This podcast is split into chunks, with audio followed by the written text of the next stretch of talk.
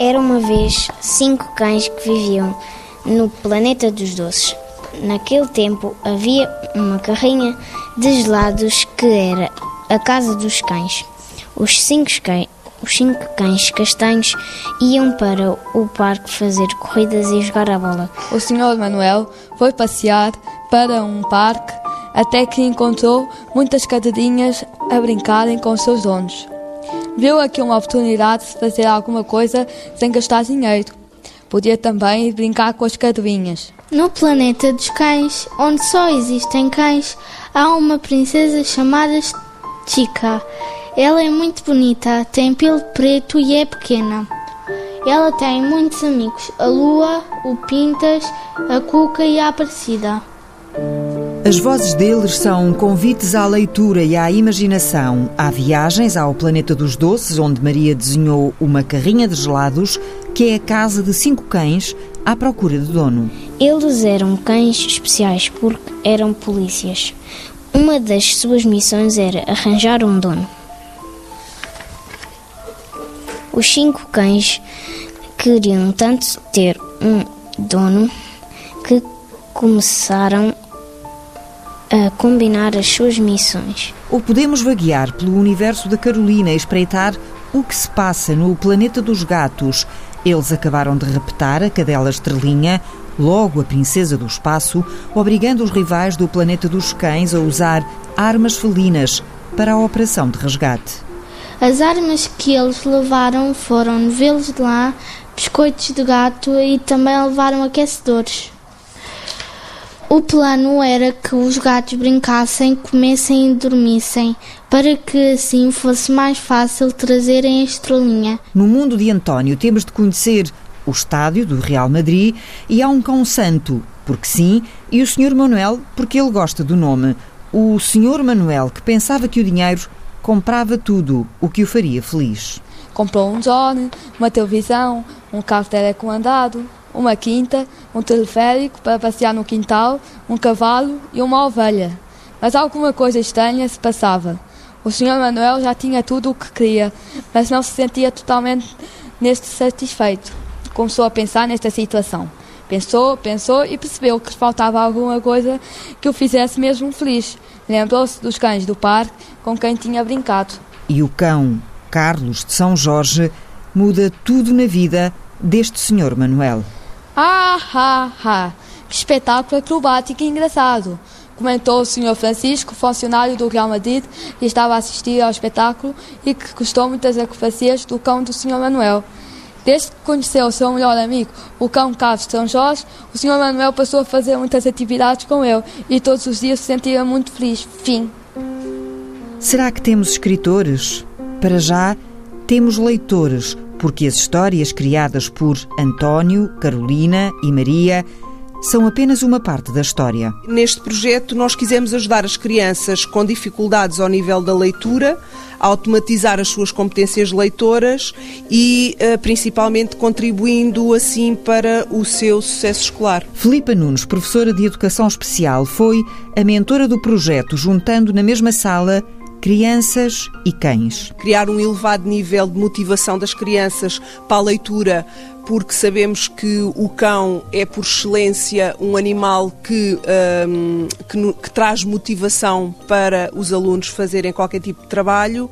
Uh, trabalhar também o, o, tempo de concentração, uh, estimular a memória, uh, a orientação espacial, visual, temporal, a capacidade de raciocínio, desenvolver também uma capacidade de escuta atenta, porque muitas vezes os alunos podem estar a ouvir alguém contar uma história, mas não estão a perceber nem estão a, a ouvir uh, concretamente o que é, qual é a mensagem que está a ser transmitida. Dificuldades que expunham crianças, como estas, ao olhar dos outros. É instintivo quando estamos a ler mal que haja automaticamente uma correção do colega ou uma observação menos própria e, portanto, isso, um, em vez de motivar a criança a ler, uh, pelo contrário, inibia. E, e, portanto, esses comportamentos. Um, foram diminuindo à medida que estes alunos uh, passaram a ter uma maior autoconfiança uh, e autoestima e, e, aumentaram também a sua capacidade de leitura e de interpretação daquilo que, que leem. O que é que tu tinhas mais dificuldade? A ler. Não percebias, eh, as, não, não conseguias juntar bem as palavras, não conseguias pronunciar, era vergonha, era o quê? Uh, acho que um bocado de tudo. Um bocado de tudo? Sim. Tinhas vergonha porque estavas a ler porque outras pessoas estavam a ouvir, era isso? Sim. Uhum. Mas ao mesmo tempo também tinhas alguma dificuldade. Mas tinhas dificuldade, por exemplo, era assim, vias uma palavra como esta, imagina, ilustradora, e tinhas dificuldade em juntar ou era só quando era assim uma frase muito grande? Só quando era uma frase muito grande. Hum, Atrapalhavas-te? Sim. E conseguias dar assim a intuação certa, a interpretar os textos? Não. Não? Então lias assim tudo de seguida? Sim. Sem pontuação, era? Sim. Sem vírgulas, sem pontos, sem nada? Sim. Era para despachar, para te veres livre disso o mais depressa possível, não é? Querias que acabasse depressa. Sim. Uhum. Antes de vir pensei, olha, trabalhar com os cães deve ser engraçado. Porque os animais normalmente não falam e não, tra não trabalham, ficam lá. Para, é, às vezes não respondem, mas, mas afinal é. Oh, isto estão a responder às nossas perguntas. Então o Lazar é que responde às nossas perguntas. Né? Portanto, eu agora já sei que os animais até falam. Parece que falam. Querem ouvir?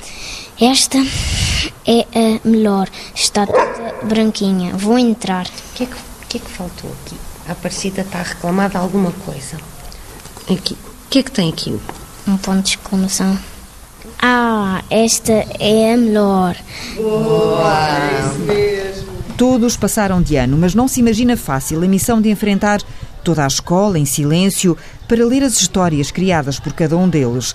As histórias que marcam uma etapa decisiva na aprendizagem de cada um destes alunos. Bom estudo meio, muito bom matemática e muito bom português. Muito bom a português? Sim. Ana, foi a primeira vez que tiveste muito bom a português? Sim.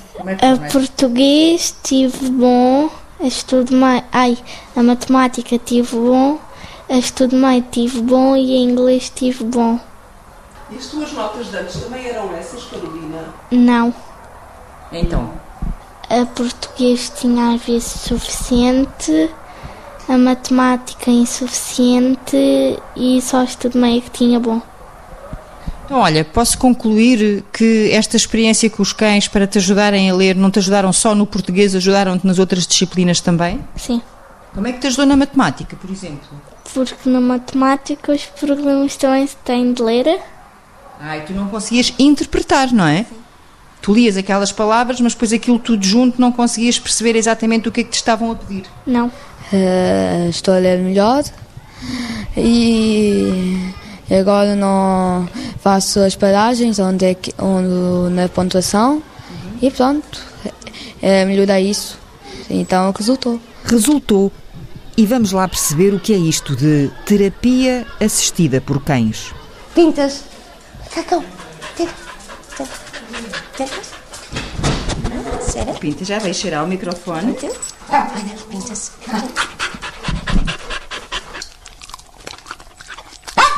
O Pintas tem porte elegante, focinho de raposa, cauda felpuda e patas salpicadas de pintas. Até parece que calça as mesmas meias todos os dias. Está agora sentado de olhar fixo nas instruções de Carla Azevedo. Senta bonito. Não sei se viu a primeira vez, Teresa, que eu mandei levantar, ele levantou, levantou-se todo. Nós temos que clicar, aqui está, o treino dos cães tem que ser uma coisa que nós temos que ter imensa persistência e paciência, porque não é fácil levá-los a perceber aquilo que nós queremos. Quando ele percebe o que eu quero, ele faz e começa a fazer, depois nós temos é que ir reforçando. Portanto, a primeira vez que ele fez, ele fez, fez, mas fez incorreto. O que eu quero é que ele mantenha o rabinho no chão e só levante as duas patas. Se eu tivesse clicado quando ele se levantou todo, ele ia achar, então é isto que ela quer que eu faça. Então, sempre que eu lhe pedia o senta bonito, ele não se ia sentar, ele ia levantar e levar as patas da frente. Clicar é isto. Este som metálico sai de um aparelho que se chama precisamente clicker. Não engana, como pode acontecer se a ordem for dada pela voz humana, com timbres ou entoações diferentes. Assim que ele faz, eu tenho que clicar, que é para sinalizar, ele assim sabe que é aquilo que eu quero que ele faça e depois a seguir dou-lhe então a, recompensa, sim. Sem biscoito não há treino e a linguagem gestual é fundamental. Cada ordem tem um gesto associado. Uhum. Temos é que fazer sempre os mesmos gestos. Portanto, como eu, eu trabalho com a Sara e com a Filipa, tentamos, eu e a Sara, manter os mesmos gestos. Se for outro cão que seja ensinado por outra pessoa, eu tenho que saber quais são este, os gestos, a ordem gestual que o animal tem para não, para não baralhar. E, e os gestos têm que ser uma coisa muito clara para eles. Cada gesto representa uma tarefa. Outra forma dele sinalizar à criança que a criança pode não ter lido muito bem, ou pousa, que é o, temos, esticamos estes dois dedos em cima da perna da criança e ele pousa imediatamente o, o focinho, ou então o toca. Fazemos este gesto e ele vai tocar com a pata na, na perna da criança, normalmente, como estão, estão sentados, fazemos isto. Portanto, temos que ir orientando. E a sessão continua com a responsável do canil da Casa de Saúde a comprovar que o Rafeiro Pintas continua a ser um bom aluno. Pega cinco. Ok. Os miúdos adoram. Ou. Pega cinco. Pega cinco. E temos uma invejosa. É, mas esta não faz nada. Só come. Só come. Seja qual for o público, o Pintas chama a atenção e até vai despertando paixões. É, tem algumas apaixonadas, o Pintas faz furor. Não só connosco, mas com a raça canina. De onde se prova que até nos animais o pedigree não conta para nada. Não é? Exato. Exato. Faz mais furor do que muito, do que muito príncipe que para aí anda cheio de pedigree. É caso para dizer que a raça não conta. Sara Palma diz que o Pintas é um cão dado e dedicado ao trabalho com pouco tempo para distrações. Ele é um cão que está sempre a oferecer comportamentos, mesmo quando, quando não lhe estamos a pedir nada, ele está, está à espera e, e, e mesmo estando à espera, oferece, começa a oferecer, do género é isto, é isto, é isto, e nós não queremos nada, não lhe estamos ainda a pedir nada e, e pronto, e, e tem a sua vida, e portanto elas andam atrás dele e ele anda na sua vida. Porque isto exige um grande esforço da parte deles. Ah, nós podemos pensar que não, mas para o cão isto é efetivamente um trabalho. E ele, ele está completamente concentrado em mim e fica concentrado na criança. Portanto, da ideia que eu tenho do Pintas e da experiência, ele reage com as crianças exatamente da mesma forma. Tem dias em que ele me trabalha só 20 minutos, tem dias em que me consegue trabalhar uma meia hora, mas nunca mais, não podemos ultrapassar nunca mais que os 45 minutos com o mesmo cão. Ele precisa de espairecer. Isto muitas vezes tem muita coisa para poder correr mal, porque os cães também se assustam, porque os cães também têm medos, porque os cães também vão para sítios que nunca foram na vida, ver pessoas que nunca viram na vida, e, e portanto, só tendo em conta todas estas variáveis é que as coisas poderão correr bem, e nós temos muito essa parte tentar com que tudo corra bem. Até agora correu bem. É talvez este o momento para juntarmos à história os outros protagonistas. Olha, eu sou o Vítor uh, Manuel Heleno Nozes, estou aqui na, na Casa de Saúde do Telhal há cerca de 4 anos uh, e trabalho aqui no Canil também já em ocupação, tirei o curso eh, cerca de dois anos e quatro meses, estive em estágio um ano uh, e, e, agora estou aqui em ocupação, mais a ajudar aqui no canil. Que idade é que o Vitor tem? Uh, 46. Eu chamo Luís Manuel Raposo, tenho uma, uma irmã que de vez em quando se encontra comigo, tem um, um, um escritório em Vila Franca de Xira de contabilidade e aos fins de semana, quando estou livre da, daqui do, do serviço, vou ter com ela e vamos passear. Que idade é que o Luís tem? Eu tenho 48. O Luís vive numa das residências comunitárias desta Casa de Saúde do Instituto São João de Deus. O Vítor está entre o grupo de mais de 400 utentes internados na instituição em Sintra.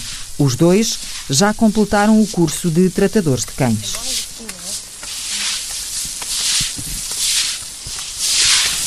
De manhã chegamos às 9 horas Uh, eu vou logo passear o Pintas, como ela uh, é um cão muito excitado. Uh, levo logo a dar uma volta aqui pelo telhado para ele acalmar. Depois, entretanto, os meus colegas já estão a trabalhar. Fazemos aqui as boxes interiores. Um grupo está nas boxes interiores.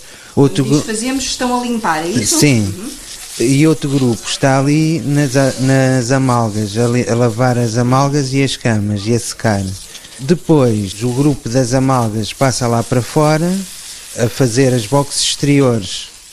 E o grupo que está aqui dentro, nas boxes interiores, faz a higiene aqui das salas e dos espaços. Interessei-me porque não, não tinha assim mais, mais ocupação para, para fazer. E de maneira que a doutora Carla deu-me deu este cantinho para eu ficar e eu fiquei. Já gostava de cães ou aprendeu sempre a gostar? Gostei, sempre gostei. Sempre gostei de cães. Ainda há um grande estigma em relação à doença mental.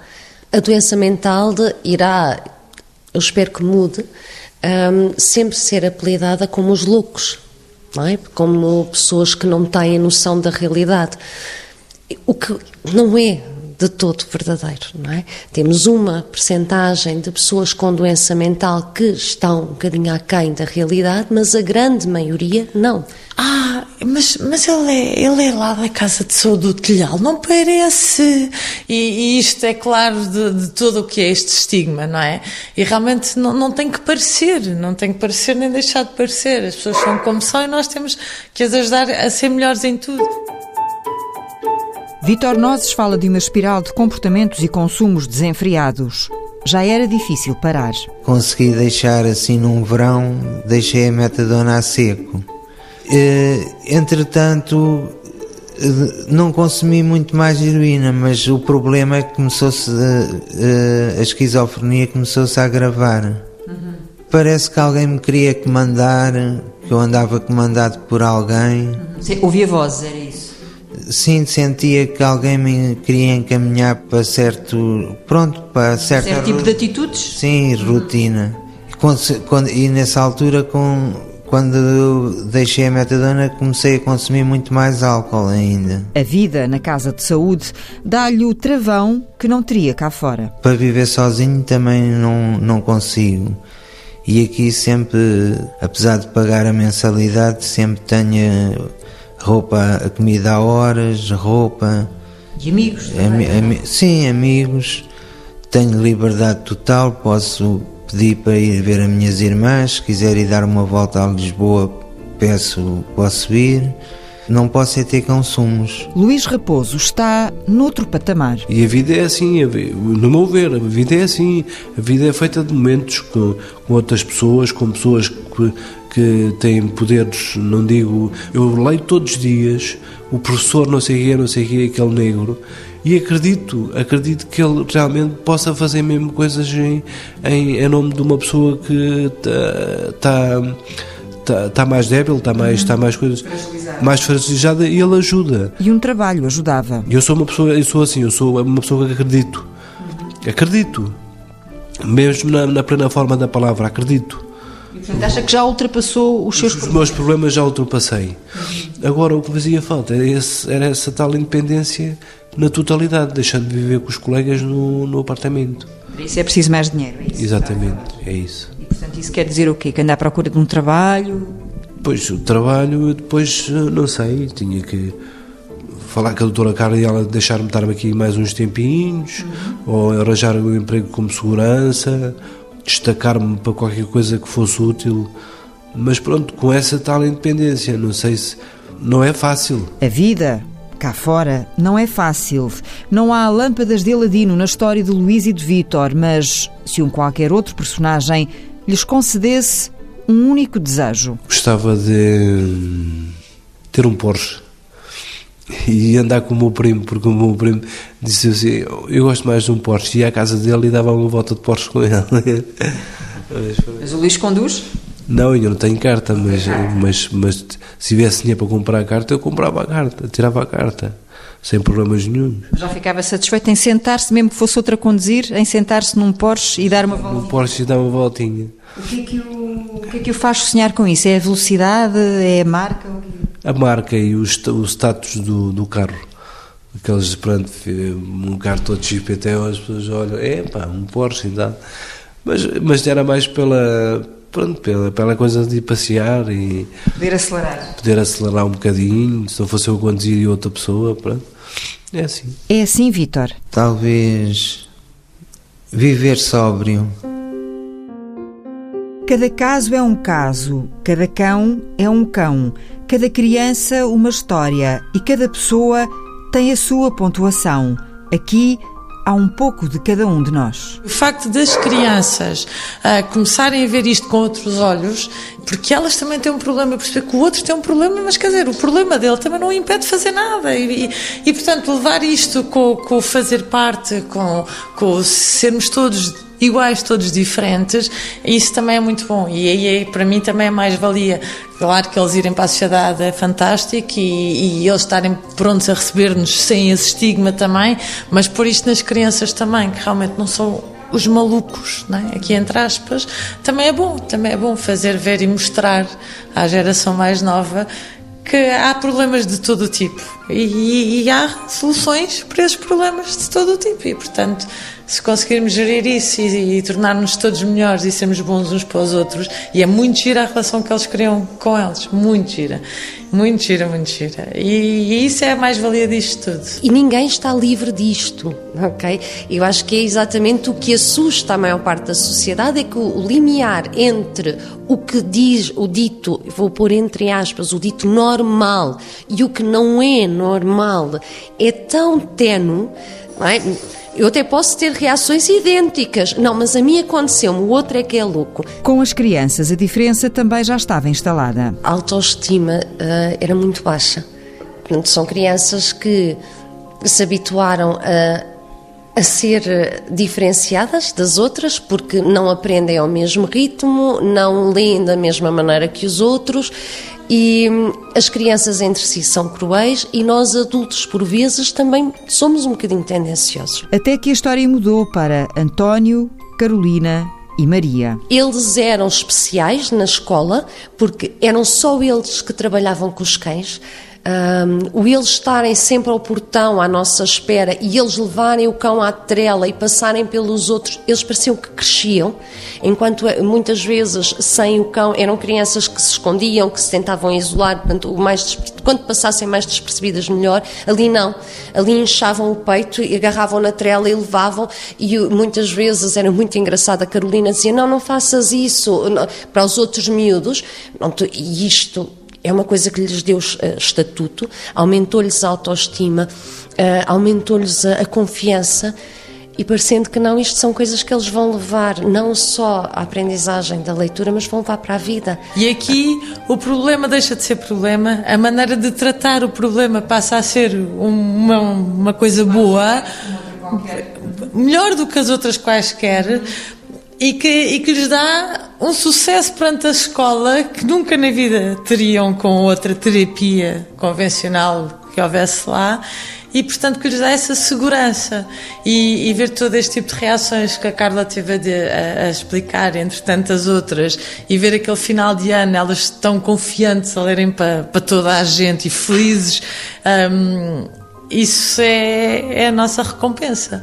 É percebermos ver que o tempo que tivemos ali teve estes frutos todos e que todos aqueles meninos saem dali a ler e a compreender o que leem de uma maneira feliz, de uma maneira confiante e que isso trouxe uma data de mais-valias na vida deles. Para a professora de Educação Especial, este ano, já numa outra escola, a esperança é fazer renascer o projeto. Ninguém sabia muito bem o que, é que era isto de terapia assistida por animais, apesar de ser um, uma, uma terapia já com, com bastantes anos a verdade é que desenvolvida em Portugal e nomeadamente na educação é muito, muito recente e, portanto, começaram alguns projetos pioneiros, também há relativamente pouco tempo, há 3, 4 anos, 5 anos, e, portanto, nós demos seguimento e sabemos que neste momento ah, já existe algum conhecimento nesta área, já existem pessoas interessadas em desenvolver